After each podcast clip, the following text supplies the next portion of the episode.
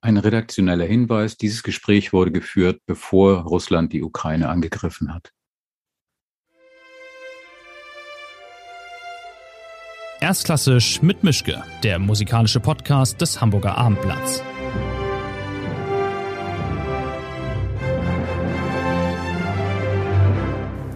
Schönen guten Tag zu einer neuen Folge. Ich bin diesmal weder in meinem Arbeitszimmer noch in der Elbphilharmonie, sondern ein klein bisschen weiter auswärts, nämlich in Oslo.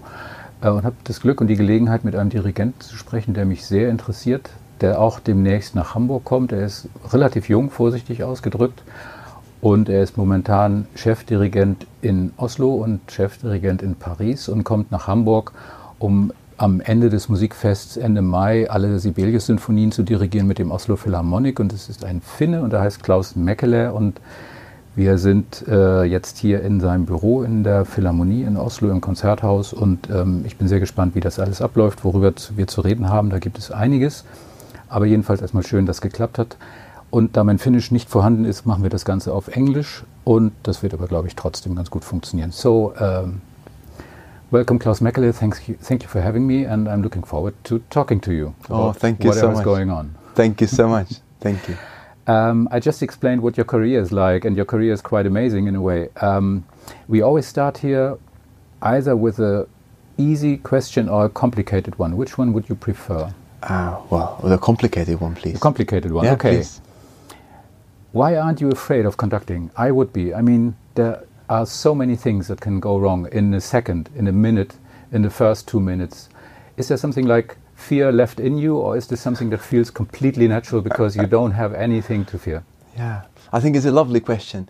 Um, I think everyone approaches conducting from their own own own uh, path, and I was very lucky to to have the great teacher Jorma Panula as my mentor when I was very very young, and his wish was to have all of us start as young as possible because then the habit of conducting would become very very natural so so I started when I was 12 and then every week we had a little orchestra a little ensemble which consisted of some of our friends playing some people from the academy and then some professional musicians and um, when we did every week we, we stood in front of the orchestra it, it became the most natural most not relaxed but sort of uh, a very comfortable place to be.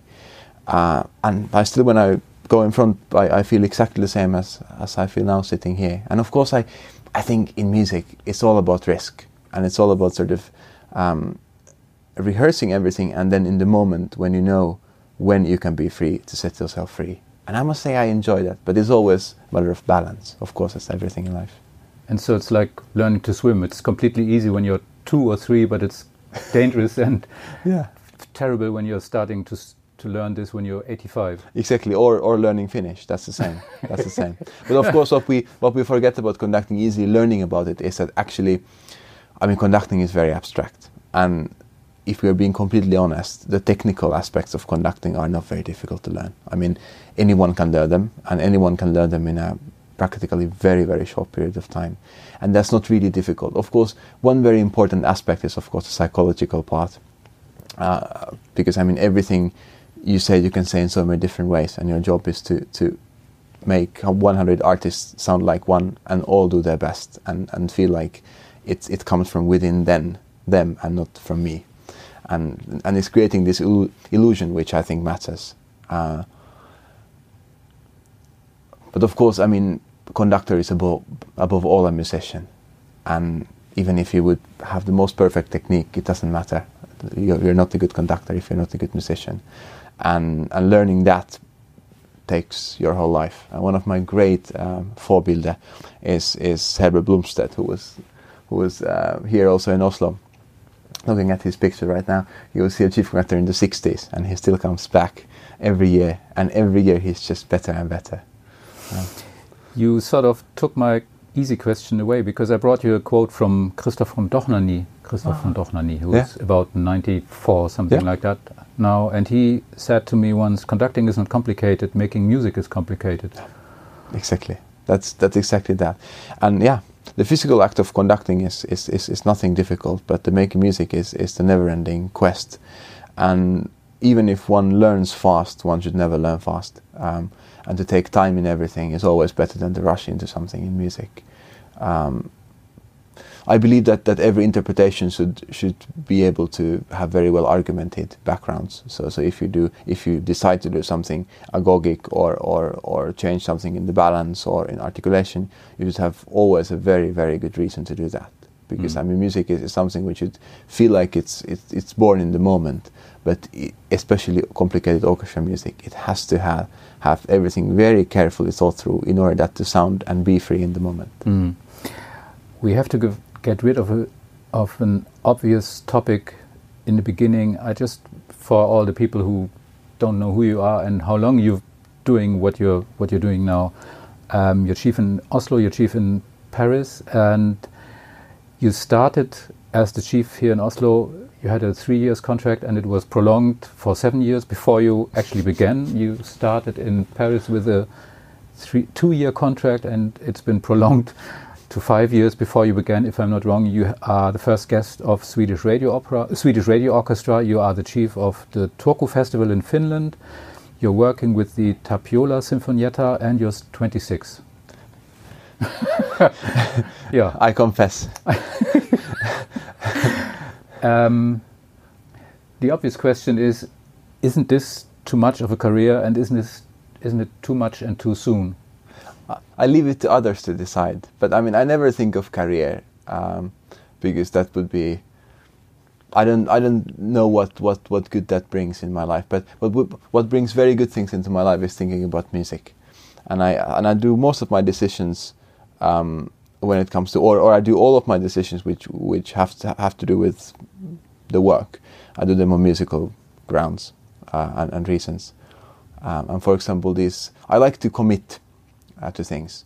Um, because I believe that you get a better result if you work with people you know continuously, because then you can continue where you left the previous time. And that's why I rather decide to commit to certain institutions rather than uh, have sort of nice uh, one week there, another week there, and then another week here with different program. Because mm.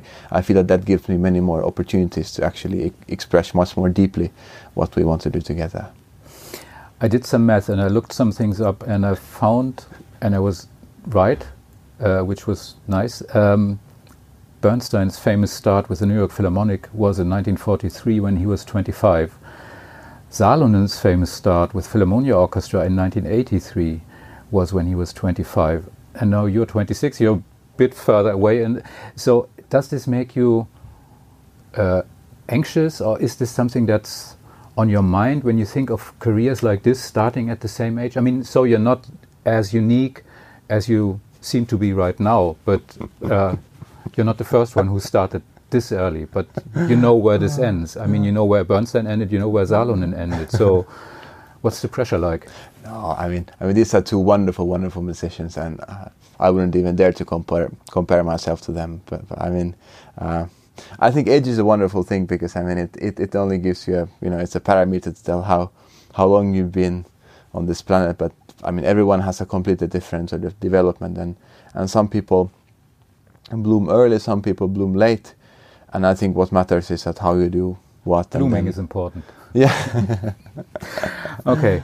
Um, is your cello career completely over and finished now? Because you you you started as a cello player, or you you were dual in a way. You played cello quite good. You conducted quite early, but is there time left for you to play cello in a professional way, or is it just a, a nice hobby now? Or? I mean, to be honest, I mean, in my heart, I'm a cellist, but I, I perform less and less. Mm. I, I play a lot for my own own fun, and not for the fun of others, haha. Uh, but um, chamber music still is the is the sort of the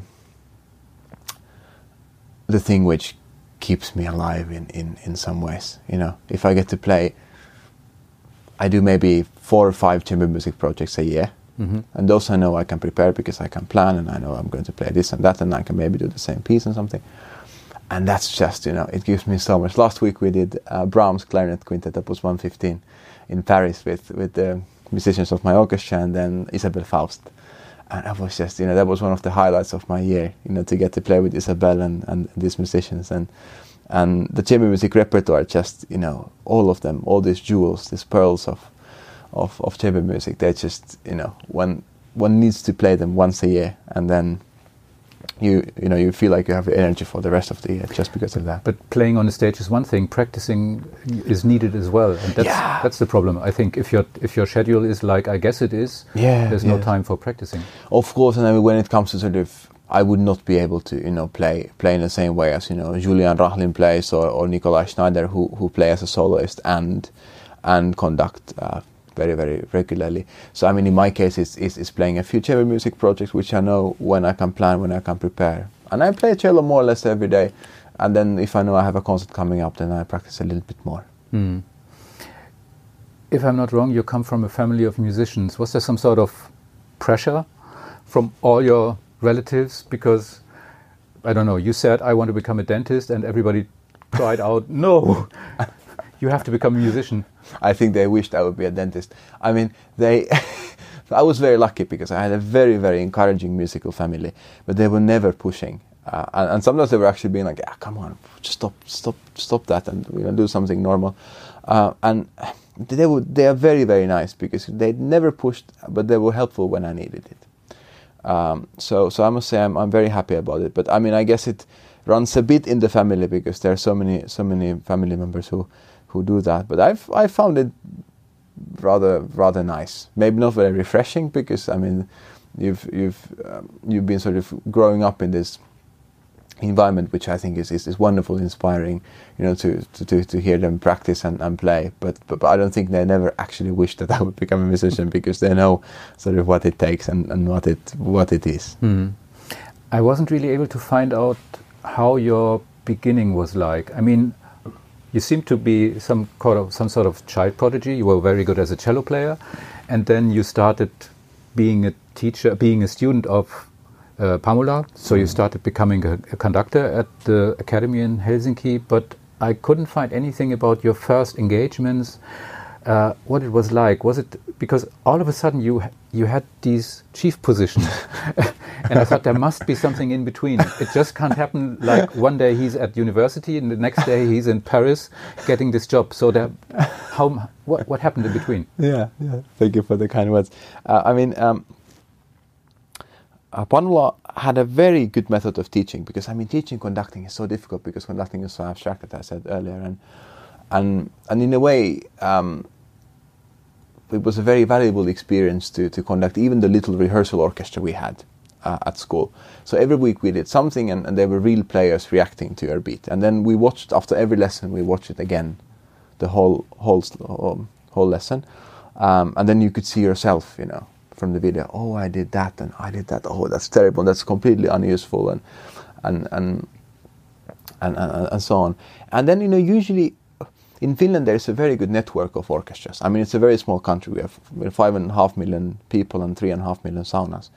But but but it's a it's a very small country, but lots of orchestras, different sizes, different repertoire, different character.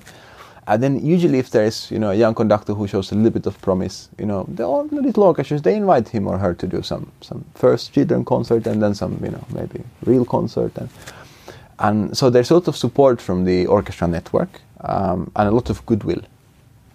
Um, and then of course I did that and I went to all the orchestras. I did some bigger pieces, some smaller pieces, um, and another very important thing for my development was to play in the orchestra. I was substituting a lot in the in the Helsinki Philharmonic and in the Finnish radio, and a little bit at the opera too.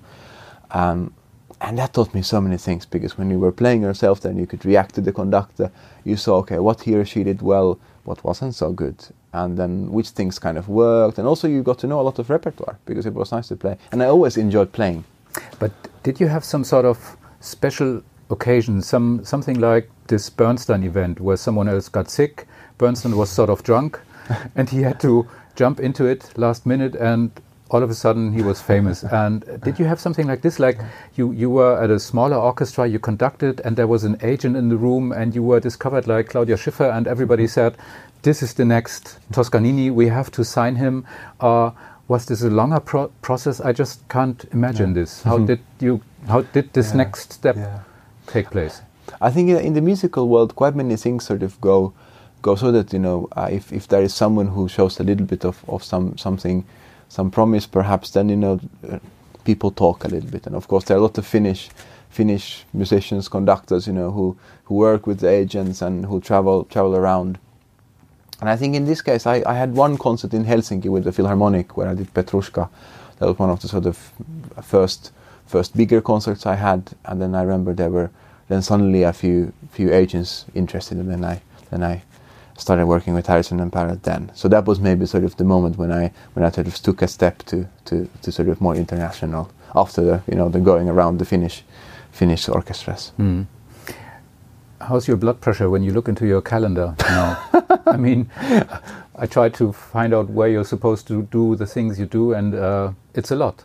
Yeah, I mean it's it's very much, but I enjoy very much because you know when you work with people who give you a lot of energy. At the end, even I, I like to work with full intensity. Uh, also in rehearsal, because I believe if you don't do rehearsals with full intensity, I mean, you you just can't leave it to the concert to, to see whether actually there is something. You need to try some certain things. Uh, but you know, the orchestra always gives more than what I give to them back in, in energy, and and that keeps me alive, to be honest. And that, that gives so much so much of, of, of inspiration. And you know what always just is exhausting is the traveling because that that you can't escape. I mean, you have to, you know, check in, check out, and wait in, wait in lines, and and and um, and travel, and and and that's something which which which is the, you know, necessity which you I mean, without that, you can't do all the nice orchestras. Mm. But then when you get to some place, you know, there's always friends in every city. You know, the orchestras are very welcoming, uh, and it really feels at home every week. So I enjoy it very much. But of course, one needs to be very careful. I mean, you need to make sure you know all the pieces you're going to do. So, and, and usually we know a few years in advance. You know, in two years I'm going to do this piece, which means that I if I'm clever, I will start working on it now because you can never start a piece too early, but you can start too late. uh, so, so I mean that's something. But if you have that sorted out, then we just create different routines, um, and I try to make everything as comfortable as possible when it comes to traveling, and then that's but the then, only way. Then the logical next step would be. I mean, I think you're living in Helsinki, right? Yes, that's my okay. base. Yeah. Yes uh, the place you were born. And so the next logical step would be just to wait until next year when um, Mälkki is going to leave. Helsinki Philharmonic is free. You have you have the Musiikkitalo. You have the nice concert hall in Helsinki. You just can go there by bus or by bike. Everything's okay and perfect. oh, they're sweet people. They're sweet people. Yeah. But that's not on your mind. Well, not exactly. Now I already have uh, a bit too many orchestras. okay. Um, if I'm not wrong, uh, your wife is a cellist as well. Mm-hmm. How did this come about? I mean, two cello players meeting each other is quite easy to understand how this did come about, but uh, isn't it complicated? She has a festival of her own, if I if I'm not wrong. Uh, actually, well, well, actually, that's true. Yes, yes, yes. Okay. Yes. Because she, I, I found that she has some summer festival. Oh yes, yes, she's yeah, with her quartet she used yes. to have. Yes, okay. yes, but yes, not anymore. Um, yes. How do you manage to to uh, arrange your calendars? do, do, you see each other just by when, when one is going to get a new uh, piece of luggage and the other one is bringing the old luggage back home or what's that that's like? a wonderful question. I think you know lives of, of artists together are always something which you need to have a lot of flexibility. Um, and and you know um, lots of flexibility and but but it's wonderful because you know in, in the musical world you know we all, we are all kind of you know all all know each other. And then it's also for her very easy to you know um, just you know arrive for a concert or, or, or something you know join for a little time. Uh, because I mean, the musical world, we are we are very everybody is more or less friends. I mean, there are only a few few people who don't have the sort of good good attitude towards others, and and you know, uh, so everyone tries to help each other to you know, if there's a possibility to you know. Um, in, invite for a dinner or something, you know, it's, it's rather done together nicely mm. than, than leaving someone out. Mm.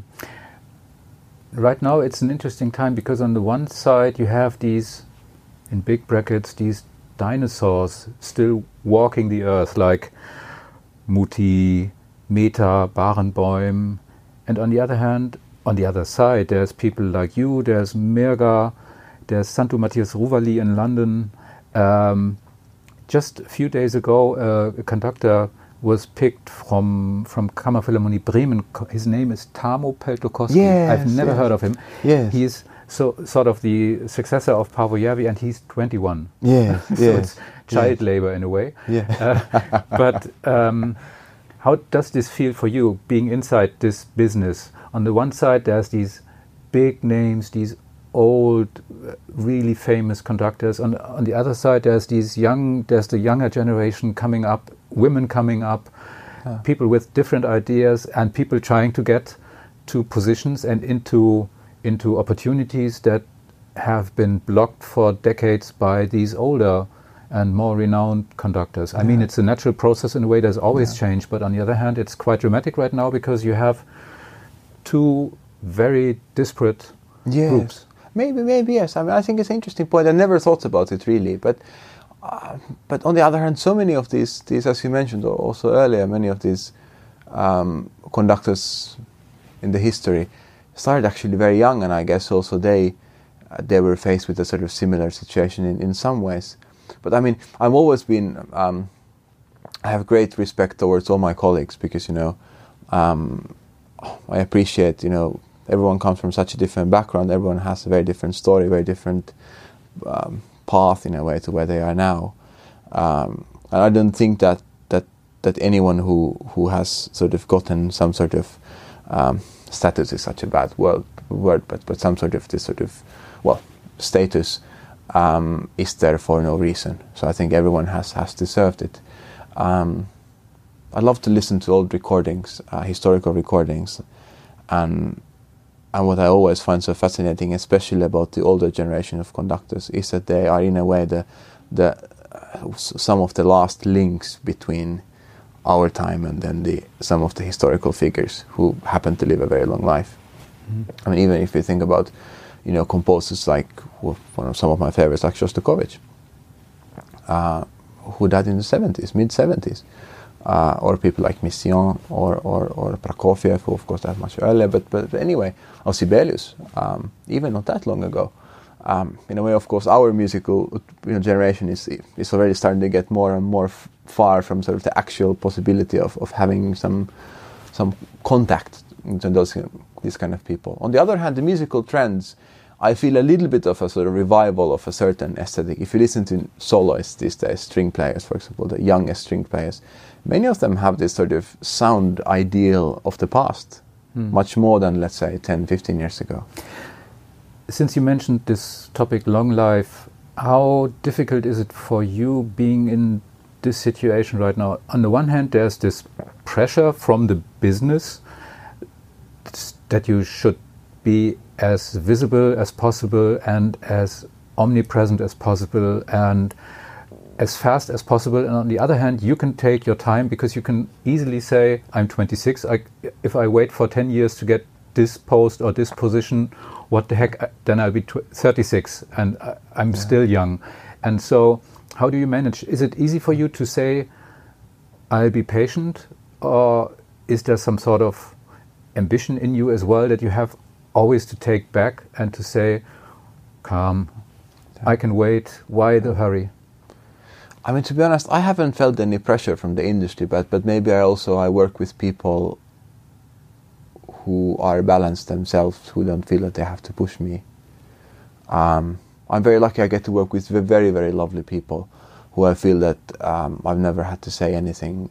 Um, I mean, I mean, I feel that they're always on my side rather than anyone else's side. So I have, I have not felt it. Uh, so so it's difficult to speak of personal experience but I, I guess the, the, the good ambition of musician to have is to have the mu- like musical ambition.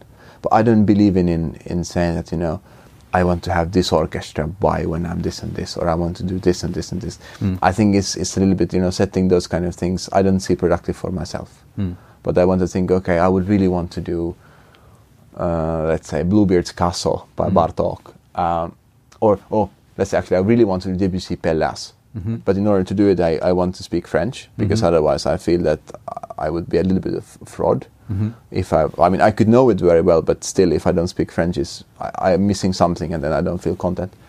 Um, so I rather have these kind of ambitions rather than say I want to, you know, you know conduct Vienna Philharmonic by I'm something. I don't see that very Mm. productive. Just today, you had a you had a date for uh, for an audition for the orchestra Yes, here in Oslo. yes. What is that like? I mean, you're you're about as old as the students who come here to apply for a job, and you're the boss, saying, "Okay, you might be the one. You have to wait for another year." Isn't this weird? I mean, conducting is one thing, but but picking musicians is is even weirder, I think, because you're a musician yourself. You're a practicing musician. You're not a conductor who doesn't play, but you're you're a musician who plays. You know what it's like to sit in an audition, I guess. yes. And then you're on the other side now, Yeah. uh, moving the thumb upward or downward. What's it What's it like for you? Is it is, is it like this is part of my job? I have to do this, or does it feel completely comfortable? Or I love very much that part because I mean it is building the orchestra, and I, by doing these commitments, I've I've also taken the the, the dedication to um, improve the orchestra, and the chief conductor is always responsible for the artistic development of the orchestra, and the auditions are a very very crucial part of it because of course also when there's a new position, um, we we must make sure that we have the the, the, the perfect person to continue, uh, and it's very interesting because it's not necessarily. I mean, music competitions are always so terrible. I, I hate the concept of a competition uh, because it's in a way. I mean, it's it can be very good for for young soloists, you know, to get exposure, but that's all. Competitions are for horses. Who said that? I don't remember. uh, but but auditions is interesting because you're actually not choosing the best player, but you're choosing the most suitable player for the orchestra. And of course, we want that person to be technically and musically superior um, of the candidates. But at the end, it needs to be someone who fits the group, and or we believe that is someone who will bring something needed to the group, and that I find very very interesting. And and, and there is no right or wrong. And sometimes you know you choose someone. Uh, who shows great promise in audition, but then it turns out that it doesn't somehow fit. There is personal chemistry or, or something else which doesn't work. Okay, then you try something else, um, and it's very interesting. Um, but uh, it depends also my jobs in Oslo and Paris are very different because in Oslo uh, the the role is is more typically Scandinavian so here it's very much about the dialogue um, I actually don't have even an official vote but but I have the like I can advise um, which is very good because you know then I can I can say my opinion but then there is a jury which consists of the musicians and it you know it all works in a, in a sort of very very sort of the orchestra feels very empowered, which is very good. In Paris, it's, it's a little bit different. There is also very much dialogue, but then also I'm, I'm the president of the jury, which means that I, I actually have to say and I have the veto right. Uh, so one has to sort of be always, you have to always adapt yourself in the culture you're working at. And of course, you always need to adapt and also bring something which is needed. And that's the same with the orchestra musicians because orchestra is an institution. I love it, you know, because in a way, in today's orchestra, we can hear the orchestra 100 years ago when it was founded because every musician is replaced one at a time, and the new one always brings something new and adapts to the old. So anyway, the tradition is carried generation after generation, and I, that I love really about the institution of an orchestra. speaking about traditions, uh, now's the time to talk about Sibelius. Um, yeah. um, you've recorded all the symphonies. You're coming to Hamburg with these symphonies, all seven, and uh, you've recorded several other pieces by him as well. But um, I'm not from Finland, I can imagine, but I don't know. And what's better than asking a Finn? Why are these symphonies so important for people from Finland? And why are they important even when you're not from Finland? Yeah, that's a lovely question. I mean, being Finnish, uh, the Sibelius, the influence of Sibelius is is massive because it, it sort of comes through every possible angle. Because you know we we, we sing his Christmas carols and and and you know uh, if you study an instrument you play his miniatures or the first things you play in an orchestra is a symphony or a string orchestra piece. So it comes from everywhere and. and even though we don't live anymore a time of, of sort of national heroes, I think that time is a little bit past. Um, but still, you know, Sibelius is someone in a little country can be very proud of, which which gave the country something very special. You know, some some pride in that. You know, someone someone from a small country can do something great. But I mean, without being very romantic, uh, the symphonies they are seven masterpieces, which are a beautiful journey from, from something which has their legs very strongly rooted in the sort of Germanic, slightly Russian tradition, and then uh, through the through the years they become something completely independent and completely original, and and in a beautiful way they are the ones who were creating trends and they were also following trends. So in a way, for example, the Fifth Symphony, originally write, written 1915, was Sibelius's reaction to the European modernism, which he was very much aware of what was going on.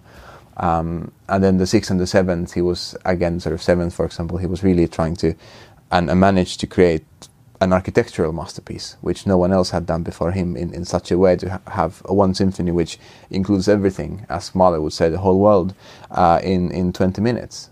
And, and he says more in 20 minutes than Mahler says in his third symphony, one and a half hours, which is of course not true, but, but that's the point. Um,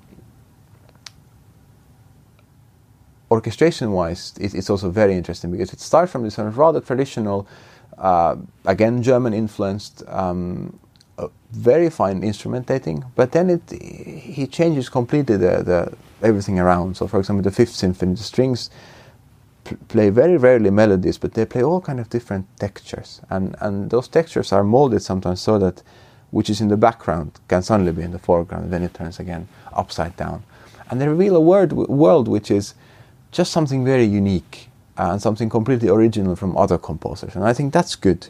Uh, you can you can hear some influences in the beginning, but it becomes something extremely original and and just speaks to me very very much. And they are all so different and so wonderful. And what's most important, the the proportions are always right.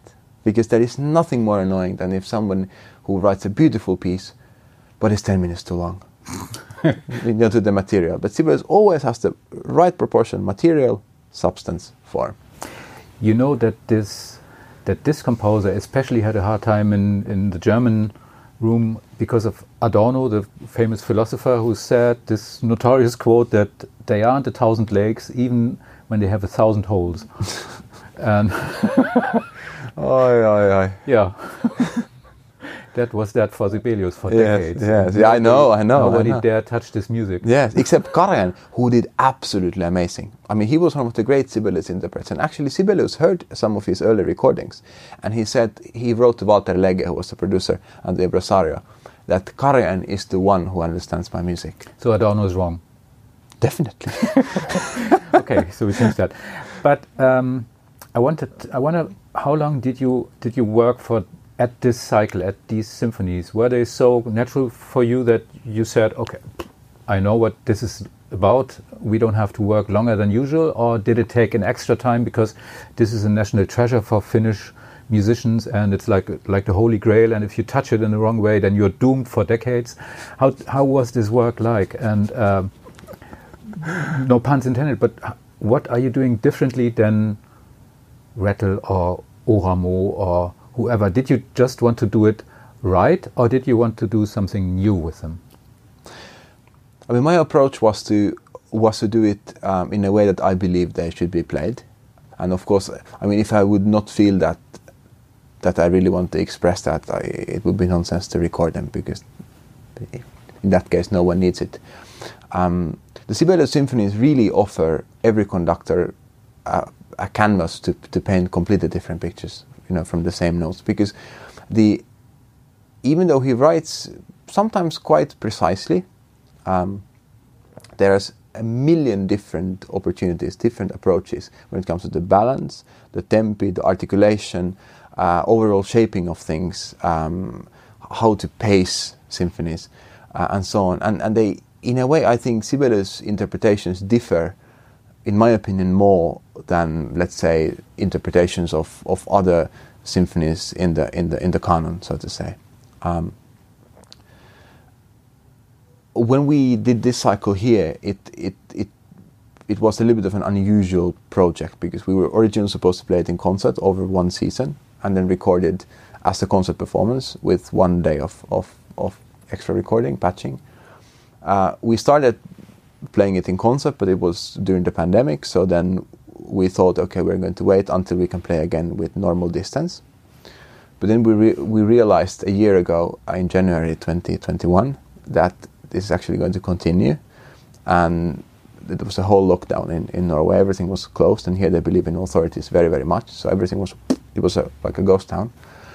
And actually, I wasn't even allowed in the country because they had very strict, and I had to apply for a special permit.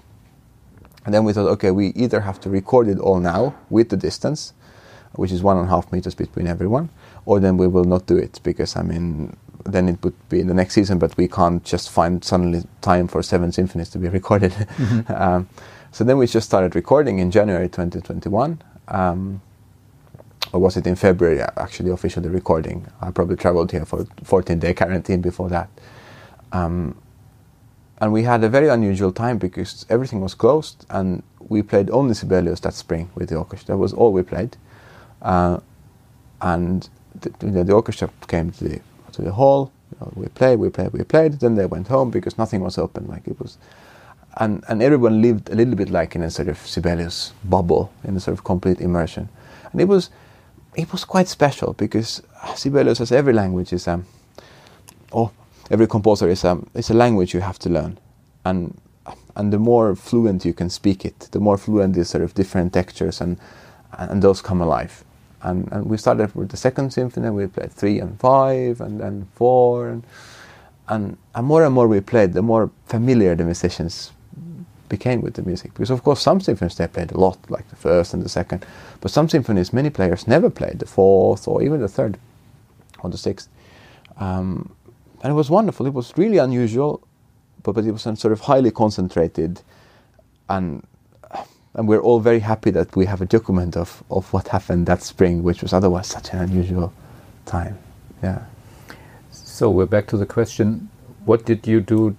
Did you do it want, did you want to do it right, or did you do some, did you want to do something new? What was your ambition? I never do things for for the sake of doing them differently, because I have to make sure that everything I do has a background or, or like a, like an argument.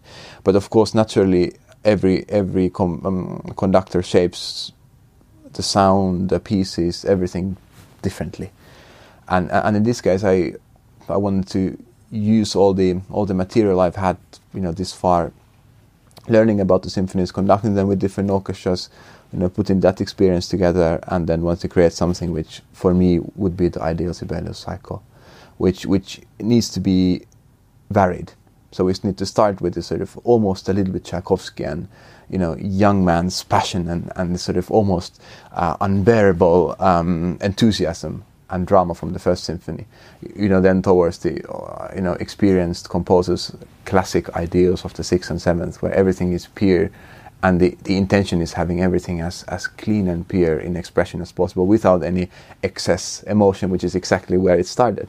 And of course, the, the way of playing is also changed. So we worked a lot on the sound and, and, and which kind of characters we need to bring out of it. And the balance is always the question in Sibelius: what do you want to hear and what you don't want to hear, and there is a lot of choice you can do in that. Mm. Um, coming back to more general questions, um, I wonder what it's like. Uh, isn't it boring for you to just say yes or no to invitations now in this stage of your career instead of having to fight for first chances and wanting to convince people that you're really as good as you think you are and you're you they have to believe you they have to give you a chance? Now it's i guess it's quite easy. You people call you you don't call them. Your agency doesn't call people to get you somewhere you have these offers. What's it like? It's like it, it seems to me it feels like there's this big buffet. You can pick whether you want mm-hmm. cherries or apple or pie or whatever. You can just pick and say okay i'm in the mood for this now and this one can wait. Wouldn't it be nicer to to be more in a struggle? Because then you feel that you have a success, then that you make progress, and now everything from the outside, from my perspective, seems to be so easy for you, which is great. I, I'm, I'm, I totally uh, find it yeah, perfect. Yeah, uh, yeah. there's nothing wrong with it, but. You, you, see what I mean? I get your point, of course, of course. But I don't believe that that, that one should necessarily have struggle in life in order to struggle in music. uh, and I must rather you know have my own sort of demons you know while I study you know should this be in two or in four and should this be long or short this B flat or or or you know how is the balance and, and stuff. Um, I'm very grateful for the opportunities I've I've gotten and above all I'm very grateful for the people who trusted me when I was very young um, or younger. Because uh, you know those people are, are the, the, the valuable people who give you trust when when they don't have to be nice. And those people you should always remember, uh, you know, who help just because they, they, they feel that it's something they want to do and not that they benefit from it. Um, and now I'm very happy because, you know, I, I try to optimize things. So if, so if I do um, a guest conducting week, I, I want to, you know, if I do a orchestra which has a reputation of playing very well certain type of music, I much rather do that kind of music with them because that means that in a very short rehearsal time I might get more out of that. Uh, I might get a better performance most probably than if I would say, okay, um, let's let's do a you know completely the the other mm. other part. Then of course what takes most of my time is the music director things. So in Oslo and Paris, which means that I have to challenge the orchestra, which is actually kind of the complete opposite. So of, of course we have to do things we are good at, and especially recordings and tourings. You know, we need to do things we are, we believe that we are the strongest. But then above all, I should challenge them. So I should think, okay, what's something they need to get better at, and what's the right cure for it? So let's say, for example, now next time I'm in Oslo in April, we play B minor mass, Hommelmesse, Bach, which is something the orchestra almost never played and, and they will play it wonderfully, but it will be something we will all learn from because it's music which we don't play every week and it's not sort of the daily bread, even though Bach is the daily bread for many as as musicians. But when you play it together, it, it's again a different thing. Um, but now I think I went quite far from your question. I'm terribly sorry. Okay, and come back. We'll come back to something different then, because um, I want. I've I've seen a short, short video recently from you from the orchestra, Orchestre Paris, mm. uh, which is nice because you said conducting is also because you have the best spot. It, it, it sounds the best yeah. from where you are yeah, yeah. when you're on the on the stage at the center of the orchestra. Uh, I've never heard conductors saying this so yeah. openly, and I thought this is nice. I mean, that's that's true. You, Yeah. you you stand there and you have all this sound coming at you, Yeah. and you're the one to control it. Mm. Yeah, I mean it has the perfect perfect balance also because it it has this effect of being almost a bit over overwhelming because the sound is so rich, especially in a good hall. Mm. Um, but it's such a strange profession because I mean you. Uh, it's all about communication actually, much rather than than moving hands and arms, um, and it's a wonderful feeling when you when you have this orchestra which knows you and you know them, and then you can really with with very little gestures, very little uh, facial expression or something, actually make it different. And and when you feel that you know now the orchestra is really concentrating, then you can a little bit time, and then you know there will be a really beautiful color. Or then these moments, for example, yesterday when uh, when we played the Shostakovich and and we rehearsed it and it was okay. And then in the concert, Julian started at the very beginning with this sort of super pianissimo, and no one was prepared for that because we we accept, you know expect that he would start in the same way as he started in the rehearsal, more or less. I mean, of course, it's always different, but and then the effect that had in the orchestra was everyone was suddenly in their their toes, Mm-hmm. And which was a wonderful feeling because then they were suddenly hundred times more sensitive. And then when he did something, the orchestra immediately reacted what what he did. Um, and these moments are, are the best for a conductor because then you really feel it's a living organism which which which is feed, you know which needs this feeding of little impulses which are this little change of color and, and the more sensitive the musicians are the better they are also Mm. Now I have two mean questions. The first one is your biggest strength as a conductor. Ooh. Yeah, I, I told you so. but you should you should ask someone else not me but but I have to answer do I Uh, be nice, yeah. For myself Yes, so what's my biggest strength as a conductor. you know I'm a Finnish man I can't talk about myself That's an easy way out. Okay, so the next, the second mean question would be, what's your biggest weakness as a conductor? Yeah, I mean that's much better. That's much much better. I mean that's easy to think about. Um, biggest weakness. I mean, we all, of course, we all have our personal tendencies. And for example, I know things I'm better at. For example, repertoire-wise than some other things. Um, uh, but if, but if it would be something sort of very very concrete, because I can't really sort of, you know, um, Uh, what could it be? Because I mean, of course, I mean there are a million things which I could say that you know. I feel that I could do, you know, this and this repertoire better. Uh, Something later. like I can't conduct Schubert, it makes me sick, or something like yeah, this. yeah. But I've no idea. No, I mean, there are a lot of things you know one one could be a lot better at, but especially I think, um, I think the biggest difficult for a conductor difficulty is to master all the repertoire, um, and you can always get deeper in that. I think. That's such a reasonable answer. I mean, I hate Nielsen. Okay, you hate Nielsen. Yeah, Okay, but we're not in Denmark, so that's allowed. thank you. I appreciate it. Um, what about stage fright? I guess you don't know the word. I mean, I I enjoy the performance because you know we've been usually rehearsing for a week and then you get to present the results. But I also understand that it's very different to play than to conduct because when you play, you really feel that you are. You know, the the, moment on stage is the, the moment which which um, counts. But if you're with an orchestra, actually, the, the moment you are usually not nervous, but you know, which you're waiting for is actually the first rehearsal because that's when you see where it starts from and and how does it continue. Does it start off with the right foot or do you have to see you know navigate a little bit through different things in order to get something together?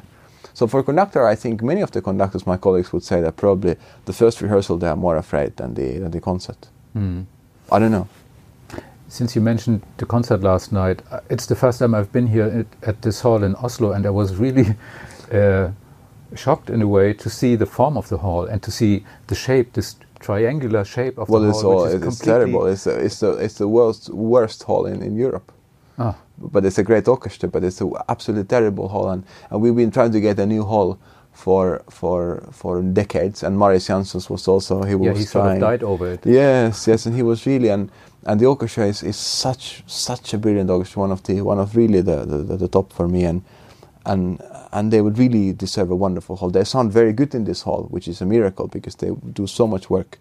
But always when we go on tour, you know, it just raises two levels automatically when they get to play in a hall where all of the little colors and nuances they do suddenly Hmm. are, are, are more more present.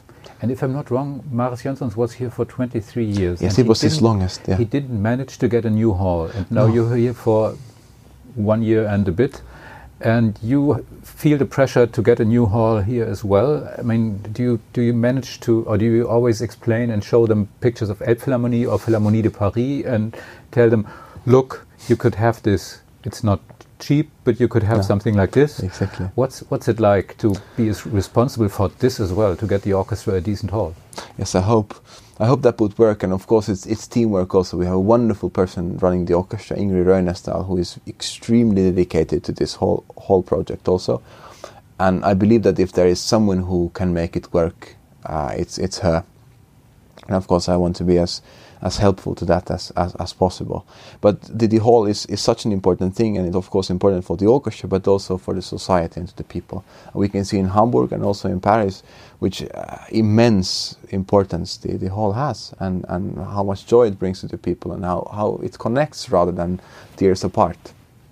What's it like being on the stage? I mean, it looks weird when you see this triangular shape, Yeah. and the hall is so high, and I don't know how it sounds on stage. I wonder it Yes. sounds really bad. I, I might think Yes. at the end of the hall. Yes, And, uh, I, mean, I mean, it's it's the, the, the problem with the hall is that that the, the orchestra sounds always very good, but it's just the balance changes very much Uh-huh. because of the of the shape of the hall, which is against the rules of acoustic. uh, so so. Who allowed this? I Uh, I, I, I, I don't know. I wasn't alive then, uh, so you approve. Uh, but um, yeah, but the problem is that exactly that uh, the, the the the balance changes very very much. So depending where you sit, you might hear a lot of something, and on the other place you hear completely something else. And of course, I mean, in many ways this happens in every hall in the world, but of course it's just very minimal. But here it's just it's it's quite huge the differences. hmm. That's the thing. Um, I mentioned it at, at the beginning your your contracts with the two orchestras in, in Paris and in Oslo. I think I thought a long time, and I couldn't remember any, anybody who, who had his uh, his engagement prolonged before even starting. what was that like? Did did they come up to you and say, "Oh, you haven't begun yet, but we want you for even longer"? And the the second orchestra did this just as well. I mean, uh, what's Uh, yeah. how did this feel? Like I haven't begun. Wait, wait, I'm not that good. Uh, let me do the first concerts, and then you might change your mind. Or was it completely natural for you to say, "Okay, we'll we'll do a few more years. What the heck?" I think that was a really beautiful sign of trust from their side. Um, yeah, because originally both of the uh, contracts, especially the Oslo one, which was only after one concert, and the one concert wasn't even a public concert; it was a concert with invited audience, which was kind of half improvised. Uh, so after that, of course, we both, you know, we took quite a big risk. You know, they bought a p- pig in a bag, we say in Finnish, um, and and of course, you know, for my side too, because we don't know each other that well. And then we did a few concerts before I officially began. You know, I, I was here the next season, and it felt extremely nice, Mm-hmm. extremely sort of comfortable and pleasant and everything. Um, and then they said, you know, look, I mean, this feels very special, and we would like to have a longer planning horizon. And that was a very good point because if you have a three-year contract, it might feel very long, but in a classical music world, it, it's one month. It, it feels like one second because if you plan ahead, you always plan at least five years ahead. And if you want to do a good strategy with the orchestra, which pieces we should play, what repertoire, what we should tour, what we should record, you need always a longer planning horizon. So actually, the seven years enables that, And I guess Paris was, quite easy because you have a decent hall in Paris. which is it's a wonderful orchestra and one of the best halls in the world. Hmm. Yeah. Um, one thing, one general topic, I always wonder, and it's always sort of complicated to explain, although it might be quite obvious, but what is it with Finns and good conductors? I mean, Susanna Mälkki, she's mentioned now for getting the New York Philharmonic, and you have these other Finnish conductors, and uh, how does telling a hundred people what to do and what not to do work so well with the national character of Finns that is rather like, oh no, I don't want to talk. I want to sit here in the sauna and wait for the sun to set and have a beer. How, how does this fit together? I Yeah. always wonder this. If, Yeah. if you if you take some, if you think of Italians could be brilliant conductors because Italians talk all the time. If you want to go into this cliche, but Finns don't talk. So why do conductors work so good when they're from Finland? It's funny because a picture of the of the Finns was actually very accurate, uh, so it was very good. Um, um, yes, I think it, it has to do with a few reasons. I mean, we all have the same teacher, Panula, and, and he was really special. He really managed to to to have a system, a wonderful method of producing conductors. And it's a little bit like the coronavirus, you know, it spreads. Uh, so, so I mean, you know, when you have some conductors like Esa-Pekka who you know for who made it through you know from a little country of course it encourages uh, the next generations also. And and you you you always need this sort of um, um, new role models. The young people need them. And and as I told earlier the the the network of Finnish orchestras are, are also sort of they've always been supporting the youngsters which has also you know provided this extremely valuable uh, sort of field work in the beginning. Because if you would go directly to the you know from school to conduct a great orchestra they would eat you alive because they don't have any mercy you're either good or then you're not and then you go or then you come back um, I'm not sure about the mentality the, the Finns I mean we don't speak much which is good for conductor because the less you speak the better and what Panula always said um, help but do not disturb Yeah. um, and I think that's sort of what's conducting all about is helping but not disturbing. Hmm. That's the, you know the old joke with conductors and condoms. Yes, yes, Okay.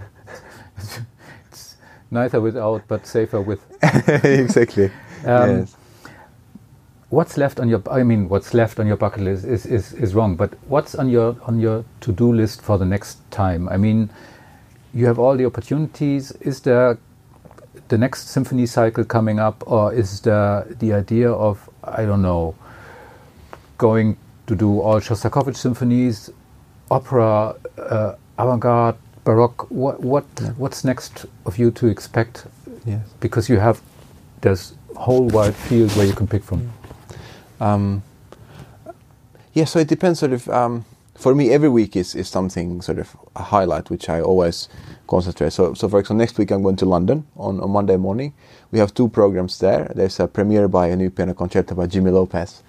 Um, Javier Perianes is playing it, and then we have classical repertoire, Richard Strauss, Zarathustra, and in the other program, Rachmaninoff Symphony and Prokofiev Concerto with Daniel Lozakovich. So that's something I'm concentrating firmly um, on next week. But then, of course, when it comes to my own orchestras, I always I have you know two different pathways with with with Oslo one plan and with Paris one plan, and I try not to sort of do same things in in in both places because otherwise it does not make sense to have mm. the same man you know leading both. So I try to do different. Of course, some pieces you can you can package in you know, you know in different gift wrap. Um, but um, yeah, so, so so I want to in general, I, I like lots of different repertoire. And I think that's the richness for us conductors. You know, if you play the cello, you can play great pieces, but there are a few concertos. Uh, but if you're a conductor, you have all the music in the world, and it's wonderful. And it's just a question which you want to concentrate on. Um, so um, I want to do more baroque music with the orchestras because it's very healthy for them. I need to make sure they play enough of the standard repertoire because that's keep keeps them fit, and that's also something classics which the orchestra needs to play and the audience needs to hear uh, to make sure we have new commissions. I follow quite a lot of new composers. I very much like these days Andrew Norman, for example, a magnificent American composer, Daniel Bjarnason or, or Unsuk Chin, who's who's wonderful. Every new piece is, is always a, always something special, um, and it it's a mixture of all of this. Opera is something I really love uh, because that was sparked my my love for music actually in the in the beginning. But it's a matter of time uh, because opera you need time, and now I don't have time for that. But I hope that I will have time in the future. Uh, so that would be something I want to concentrate on. But opera also has to do a lot with text, um, and uh, I, I, want to do Pelléas, as I said. But then you know, if I don't speak French, I can't do Pelléas. Uh, so uh, I have to first speak French, and then I can do Pelléas, and that takes a few years, hopefully. Uh, so this is kind of the planning horizon a little bit. Mm. Yeah. What are you like in the minutes before you get before you have to get on the stage? Is it worse for you to get on the stage or the moment when you get to when you have to get off the stage? That's a wonderful question, by the way. Really nice.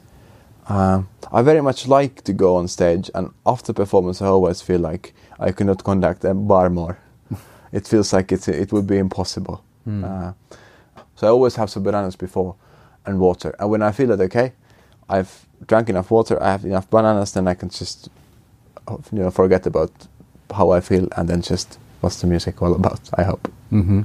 Okay, um, if you had complete freedom of choice and the fairy queen came and said you have three wishes, what's the next thing you'd really love to do if there's no problem of enough time, enough no language barrier, nothing, whatever.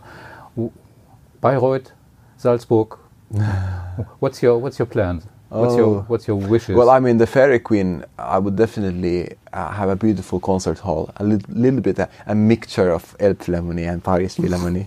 but at, uh, the, at the riverside, right? At the, uh, at the, exactly. Okay. Yeah, there, um, and then I would have uh, a, festival um, opening week, where of course we would play the first concert with Oslo Philharmonic.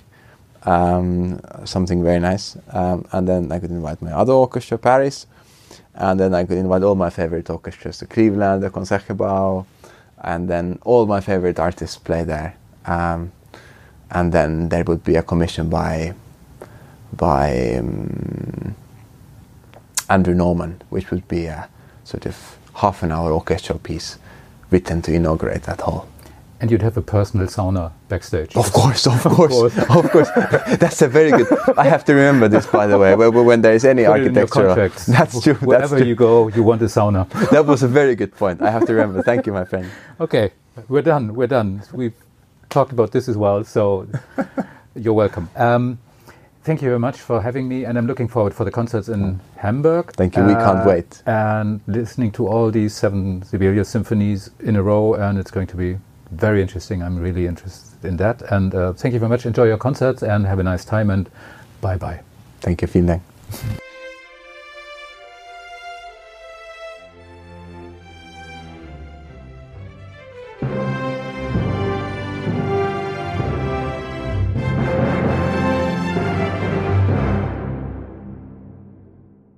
Weitere Podcasts vom Hamburger Abendblatt finden Sie auf abendblatt.de slash podcast.